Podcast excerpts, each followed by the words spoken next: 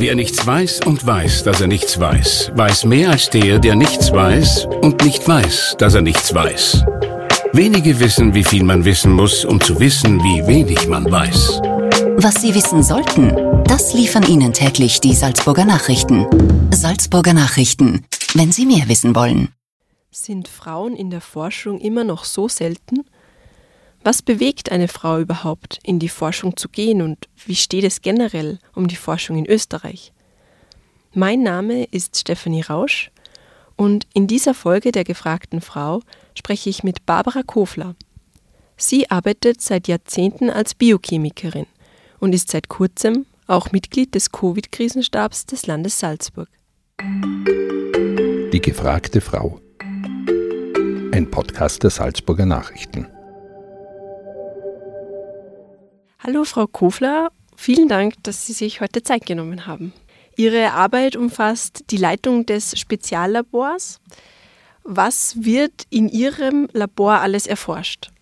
Also im Labor der Universitätsklinik für Kinder- und Jugendheilkunde äh, werden verschiedene Forschungsprojekte ähm, bearbeitet. Äh, unter anderem in meinem Arbeitsbereich fallen Projekte wie die Analyse des veränderten Stoffwechsels von Tumoren und wie man äh, diesen veränderten Stoffwechsel auch äh, über therapeutische Interventionen ähm, bei den Tumorzellen treffen kann. Also hier verwenden wir zum Beispiel Substanzen, die den Energiestoffwechsel des Tumors äh, verändern oder äh, blockieren, beziehungsweise gehen auch mit bestimmten diätischen Interventionen daran, äh, Tumore ähm, an ihrem Wachstum zu hindern. Dafür verwenden wir zum Beispiel ähm, ketogene Diäten, das sind äh, Diäten mit einem sehr hohen Fettanteil und einer massiv reduzierten Kohlenhydratanteil. Sie haben erwähnt, dass sich das Ganze dabei um Kinder und Jugendliche dreht. Das heißt, Ihre Arbeit ist auch vorwiegend mit Kindern und Jugendlichen. Ähm, ich bin ja von der Ausbildung her an sich Chemikerin bzw. Biochemikerin. Selbstverständlich behandeln wir viele ähm, pädiatrische Tumoren, aber die Mechanismen per se in der Aufklärung äh, des veränderten Stoffwechsels äh, von Krebserkrankungen erstreckt sich schon über ähm, auch äh, die kindlichen Tumore hinweg aus, weil wir einfach auch von den erwachsenen Tumoren viel lernen, äh, was wir dann wieder äh, bei den kindlichen Tumoren, die doch weitaus seltener äh, sind, wieder anwenden können. Von Ihrer Ausbildung her äh, haben Sie gesagt, Sie sind Chemikerin bzw. Biochemikerin. Äh, wie ist da Ihre Ausbildung verlaufen? Ich habe zuerst in Innsbruck äh, Chemie studiert, war schon in der Schule Chemie interessiert, auch weil in der Familie Pharmazeuten äh, schon eine lange Tradition hatten. Damit war es so, äh, was weiß ich, im 17. Jahrhundert waren es Gerber und Färber und sind später Pharmazeuten geworden. Und ich war als kleines Kind schon auf, auf dem Schoß meiner Großmutter und durfte Kristallen beim Wachsen zuschauen. Und das hat mich sicher geprägt und den Wunsch dann auch aufgebracht, äh, später Chemie zu studieren. Ähm, nach dem Chemiestudium und auch dem Doktorat in, äh, in Chemie in Biochemie eigentlich in Innsbruck bin ich dann für zwei Jahre als Postdoc nach Australien gegangen, nach Sydney äh, und habe dort äh, eines meiner zwei Forschungsthemen, von dem ich jetzt noch nicht gesprochen hatte, äh, zu arbeiten begonnen, das ich auch bis heute noch weiter verfolge. Dort ist es eher um Eiweiß, kleine Eiweißhormone gegangen, eine spezielle Gruppe, die nennen sich Galanin-Peptide und wir haben über die letzten 20, 25 Jahren sehr viele Funktionen, speziell äh, in der Peripherie, in entzündlichen Erkrankungen, in der Haut aufklären können. Und bei den Arbeiten verwenden wir üblicherweise ähm, entweder Humanmaterial oder aber auch verschiedene Tiermodelle. Sie haben ja eine leitende Funktion in diesem Labor. Wie sieht da Ihr Arbeitsalltag aus? Stehen Sie überhaupt sozusagen noch, noch direkt im Labor? Also direkt an der Bench im Labor, das gelingt leider nicht mehr. Das ist schon einige Jahre her. aber ich habe ein, verschiedene Teams, Arbeitsgruppen, mit denen ich wöchentlich teilweise auch ähm, auf Zuruf mich zusammensetze, die Experimente ähm, mir anschaue, die Daten gemeinsam analysiere und wir dann gemeinsam auch die Publikationen erstellen. Ähm, meine Tür im Labor ist prinzipiell immer, fast immer offen, außer es gibt Meetings oder Vorlesungen, sodass meine Mitarbeiter und das Team eigentlich mich jederzeit ansprechen können. Ähm, von den Methoden her verstehe ich das meiste noch, aber wie gesagt, die Zeit fehlt leider absolut, sich selbst noch hinstellen zu können. Sie sind ja in Ihrer Arbeit nicht nur Leiterin des Labors, sondern seit kurzem auch meinen Informationen zufolge Teil des Covid-Krisenstabs des Landes Salzburg.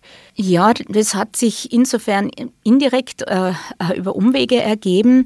Ähm, wir haben vor, ein Kollege, äh, mein Stellvertreter, Dozent Meyer und ich haben vor schon am Beginn der Covid-Krise beschlossen, dass wir ähm, zur Sicherheit einmal für unsere Patienten, falls ähm, andere Labore nicht die Kapazitäten haben oder die Verfügbarkeit von Testsystemen haben, unser eigenes Testsystem aufbauen.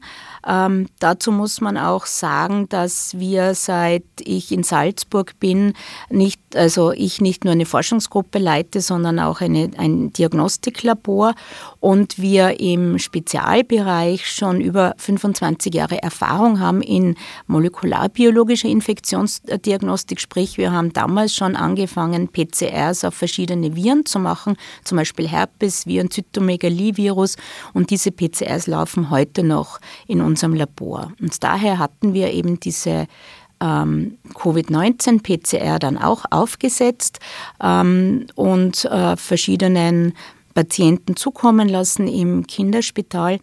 Aber es war ursprünglich kein so besonders großes Interesse. Aber gegen, ähm, was war das? Ende 2020 ist ein großer Lebensmittelkonzern auf uns zugekommen, ob wir sie beraten können, beziehungsweise ob wir Testungen durchführen können und haben daher über die Paracelsus Privatmedizinische Universität ein Start-up verwendet und mit diesem Start-up äh, ein Covid-PCR-Testlabor innerhalb kürzester Zeit aufgebaut.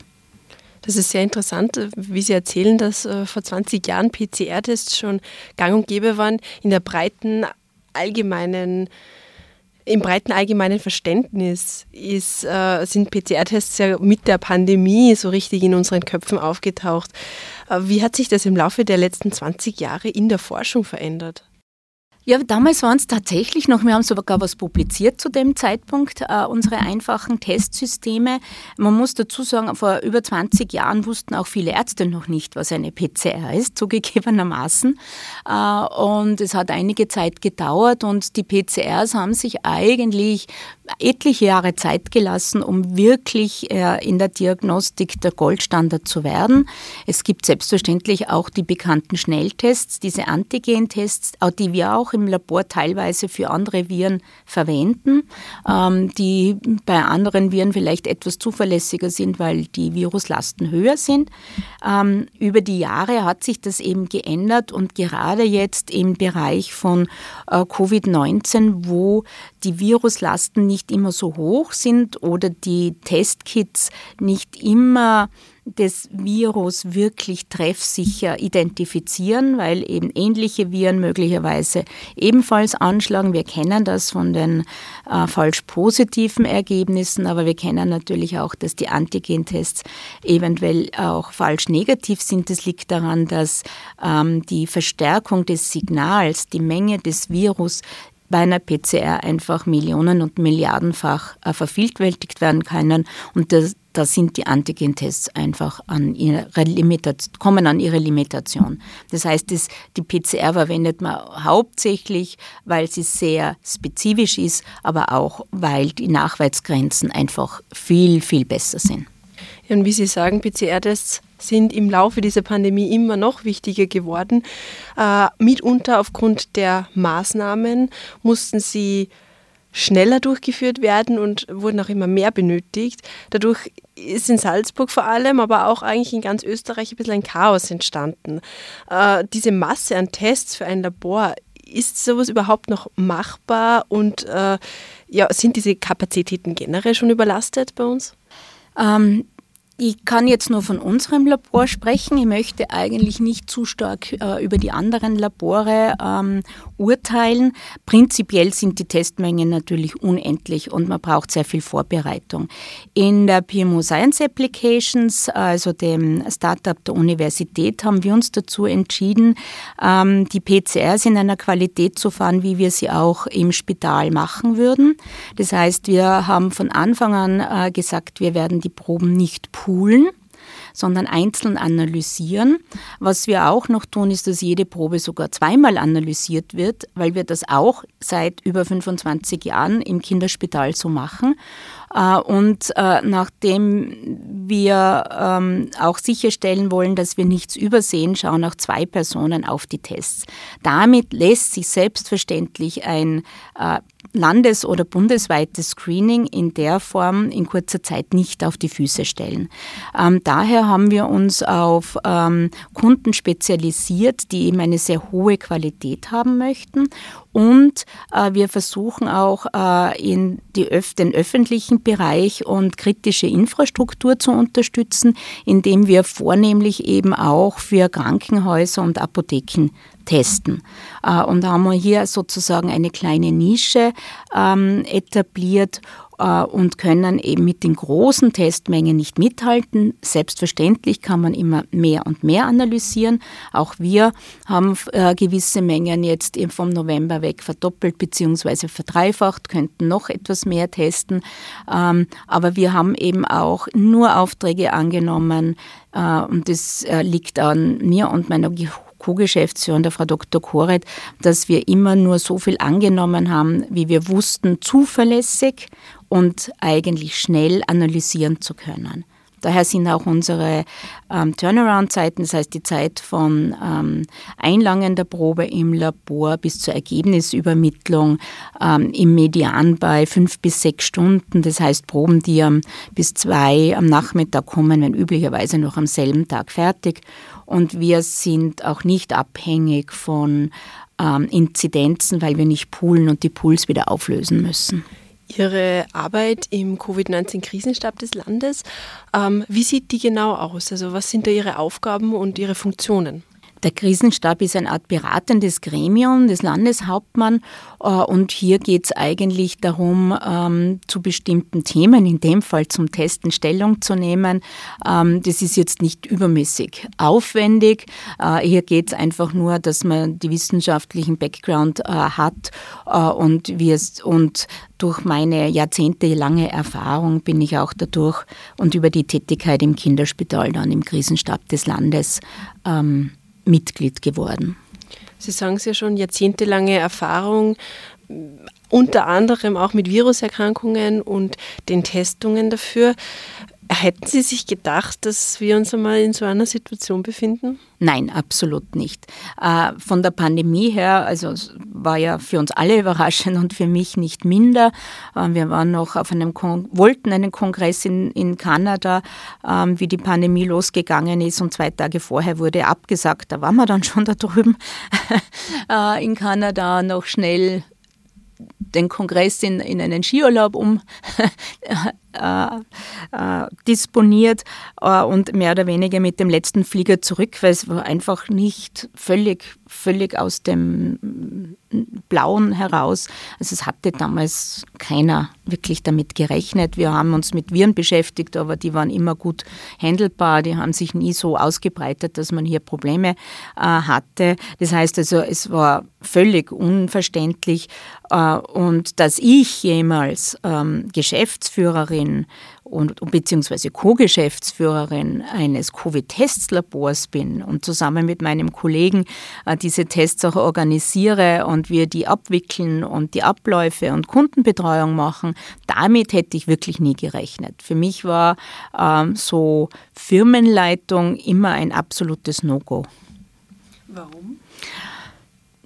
Bin wahrscheinlich zu stark Wissenschaftlerin und äh, der Grund, warum ich das überhaupt angefangen habe, äh, ich dachte immer erstens, Firmen sind unsicher und das ist ein Stress. Ich meine, auch Wissenschaft ist Stress.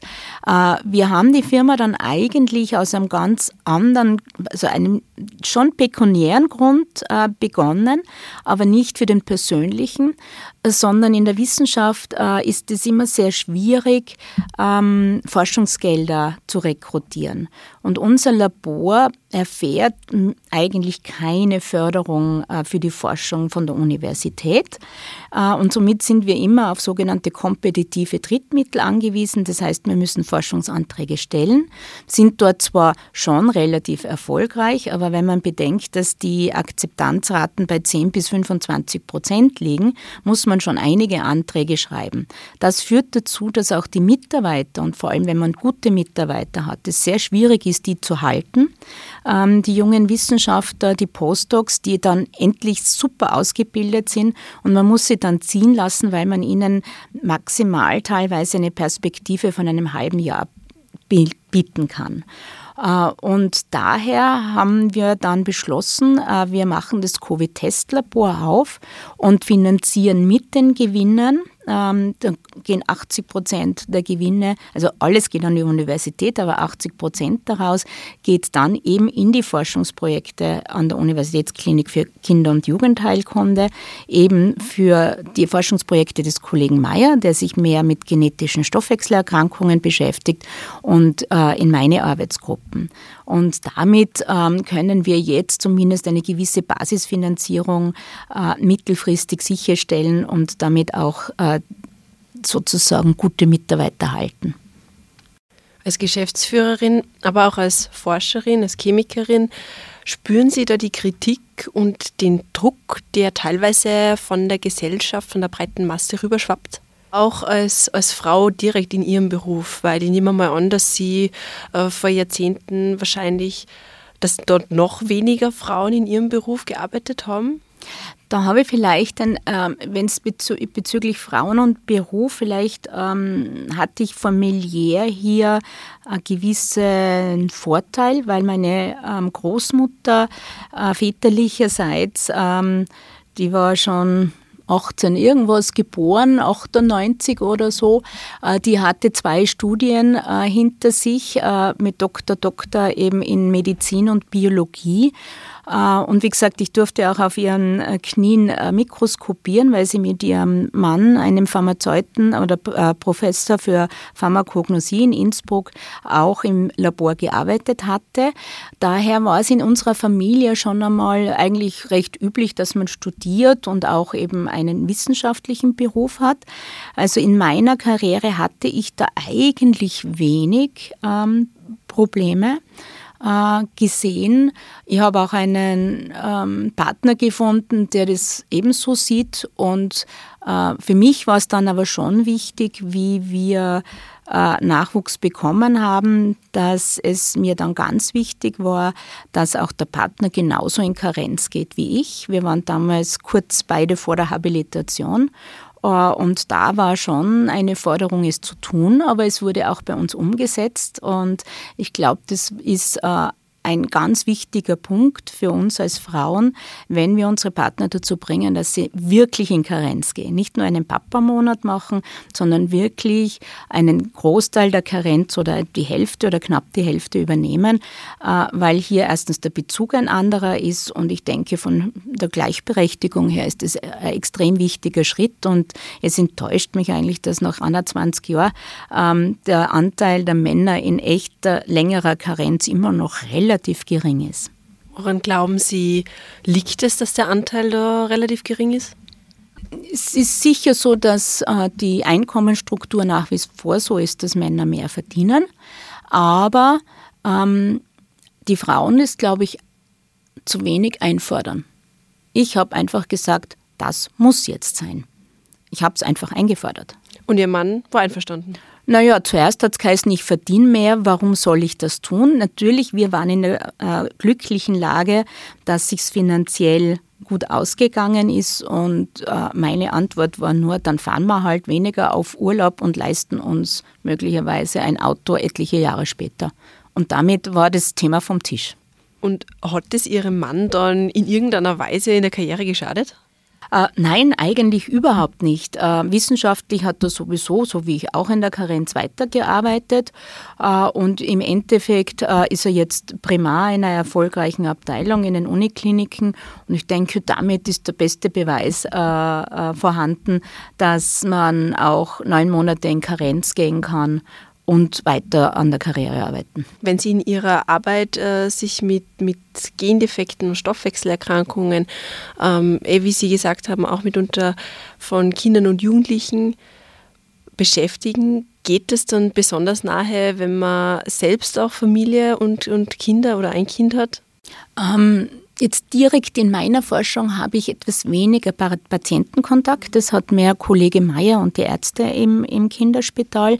Aber natürlich, wenn man ähm, von Tumorpatienten hört, äh, man haben natürlich auch Informationen darüber, geht einem das schon nahe und man denkt sich nur, wie glücklich man sein kann, dass das eigene Kind gesund ist und äh, mit solchen Dingen verschont wurde bis jetzt. Denken Sie ähm, jetzt einfach aus, aus Ihrer Sicht und aus Ihren Erfahrungen heraus, dass äh, durch die Pandemie, durch diese gesamte Situation von gewissen doch sehr schwerwiegenden Erkrankungen äh, dieser Fokus etwas abgerückt ist? Da tue ich mich etwas schwieriger, das ist eine Frage für den Mediziner. Ähm, ich glaube ja und nein. Also in der Klinik hört man das schon. Es war vor allem am Anfang in der Pandemie, wo alles geschlossen wäre, ist es ja auch bekannt aus der Presse und auch aus den Kliniken, dass hier ähm, eine Unterdiagnose und möglicherweise eine Art Unterversorgung stattgefunden hat. Ganz einfach, weil auch die Patienten und Patientinnen sich möglicherweise nicht ins Krankenhaus getraut haben. Also da sind mehrere Sachen zusammengekommen. Ich glaube, was uns die Pandemie aber zeigt, und da spricht die Forscherin aus mir, ist, dass Forschung extrem wichtig ist. Man hat es gesehen in der Impfstoffentwicklung, in der Medikamentenentwicklung, auch in der Entwicklung der PCR-Tests, der neuen Varianten, diese nachzuweisen. Ähm, für mich als Forscherin, denke ich, ähm, zeigt die Pandemie, wie wichtig Forschung ist und äh, dass Forschung wirklich direkt am Menschen endet, ähm, speziell die biomedizinische Forschung. Und da setze ich große Hoffnungen, dass dieses Bewusstsein ein bisschen mehr ist. Dann sind wir vielleicht auch auf die nächsten Pandemien ein bisschen besser gerüstet. Glauben Sie, dass wir als Menschen und speziell Sie im Bereich Forschung, äh, dass, dass wir da eingeschränkt sind, dass es irgendwann einfach eine Art Endgegner geben wird, dem wir nicht mehr so gerüstet sein werden? Ich habe keine Ahnung. da kann ich Ihnen eigentlich überhaupt keine Antwort geben. Ich denke, die Forschung kann sehr viel schaffen. Ich kann es mir, außer er ist schneller, der Gegner, aber an sich, äh, die Forschungsstrukturen sind sehr gut. Ich denke, man wird es schon schaffen können. Ähm, aber es ist immer ein Wettlauf mit der Zeit und die Strukturen müssen eben angepasst werden, auch die Forschungsstrukturen. Wo gibt es zum Beispiel Punkte, wo angepasst werden müsste, schon jetzt? Ja, wenn insgesamt ähm, die Forschung etwas besser finanziert ist, dann kann man auch solche Dinge dann schneller machen. Ja? Wenn die Geräte vorhanden sind, wenn mehr Experten da sind, dann ist es leichter. Ich glaube, bei den Studenten haben wir relativ gute Studentenzahlen.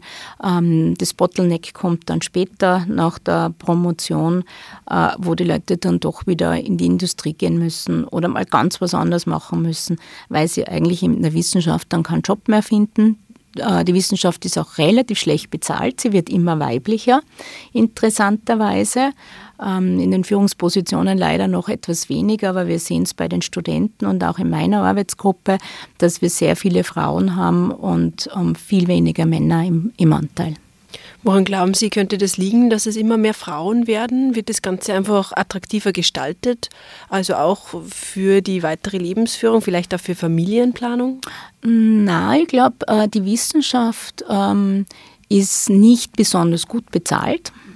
Und äh, diese Unsicherheit, auch für die Familienplanung ist es auch für einen Mann natürlich ein Problem, äh, wenn er nicht weiß, was er in zwei Jahren tut und äh, Familie hat. Äh, Frauen scheinen sich da etwas leichter damit zu tun oder man ist gewohnt und sagt, naja, es gibt dann eher Familienplanung und einen Partner, der einen auffängt. Also ich glaube, es hat sehr viel mit Bezahlung zu tun und das sieht man auch teilweise im medizinischen Bereich interessanterweise in manchen Fächern sehr stark, äh, weil technische Fächer ähm, dann doch wieder eine höhere Bezahlung zeigen. Also ich glaube nach wie vor, dass Männer viel fokussierter auf den finanziellen Aspekt sind wie Frauen. Also zumindest sehe ich das so. Ob es wirklich so ist, aber äh, ich glaube es auch bei Gehaltsverhandlungen etc. sieht man das immer wieder, dass Männer viel schneller selbstbewusst auftreten und Frauen hier ähm, durchaus vorsichtiger agieren und das Selbstbewusstsein nicht so stark ist. Als Jahrzehnte, äh, als Frau, die jahrzehntelang in der Forschung bereits arbeitet und tätig ist, was äh, würden Sie Frauen auf dem Weg mitgeben, die vielleicht in diese Richtung gehen möchten und, und was, was ist das Schönste und das, das Beste eigentlich an Ihrer Arbeit? Also erstens einmal dranbleiben, einfach dranbleiben, ähm, sich nicht abbringen lassen. Auch für mich, ich hatte eigentlich keinen direkten Lebensplan ich bin nur immer einen Schritt nach dem anderen gegangen. Ist vielleicht auch äh, eher untypisch. Männer haben da hier oft einmal schon eine klare Vorstellung, ich will Professor werden, ich will keine Ahnung, Gruppenleiter werden, ich will dieses oder jenes. Aber auf jeden Fall dranbleiben. Es funktioniert Schritt für Schritt weitergehen. Ähm, Wissenschaft kann auch frustrierend sein, äh, auch einmal ein ganzes Jahr, wo die Ergebnisse nicht so sind, wie man sie sich wünschen möchte, würde. Das heißt aber nicht, dass es keine guten Ergebnisse sind ähm, Selbstbewusstsein entwickeln. Auch ich hatte eigentlich wahrscheinlich wenig Selbstbewusstsein, das habe ich über die Jahre entwickelt. Ähm, das ist ein ganz wichtiger Punkt, dass man an sich glaubt äh, und eben diesen Biss hat, diesen Grit, wie man es auch auf Englisch nennt. Ähm, haben mal so ein Buch drüber gelesen. Es muss nicht unbedingt Talent sein, natürlich muss man geschickt sein und viel arbeiten wollen. Also so, ich sehe es in der Wissenschaft leider etwas mit Trauer. Die Wissenschaft ist nicht nur Geld verdienen. Die Wissenschaft ist meiner Meinung nach auch eine gewisse Art von Lebenseinstellung. Und hier muss man investieren, äh, wenn man weiterkommen will. Und das ist sicher etwas, dessen muss man sich bewusst sein. Äh, aber wenn das Spaß macht und es macht Spaß, weil es ist jeden Tag was anderes. Es wird nie langweilig und es geht uns die Arbeit auch nicht aus. Das mit Sicherheit nicht. Ja, Frau Professor Kofler, vielen Dank, dass Sie sich Zeit genommen haben. Vielen Dank für dieses Gespräch und diese, diesen, um, diese umfassenden Informationen. Und dann wünsche ich Ihnen weiterhin viel Erfolg und darauf, dass wir uns bald in einer etwas entspannteren Situation auch in der Pandemie befinden. Herzlichen Dank auch für die Einladung und Ihnen auch alles Gute.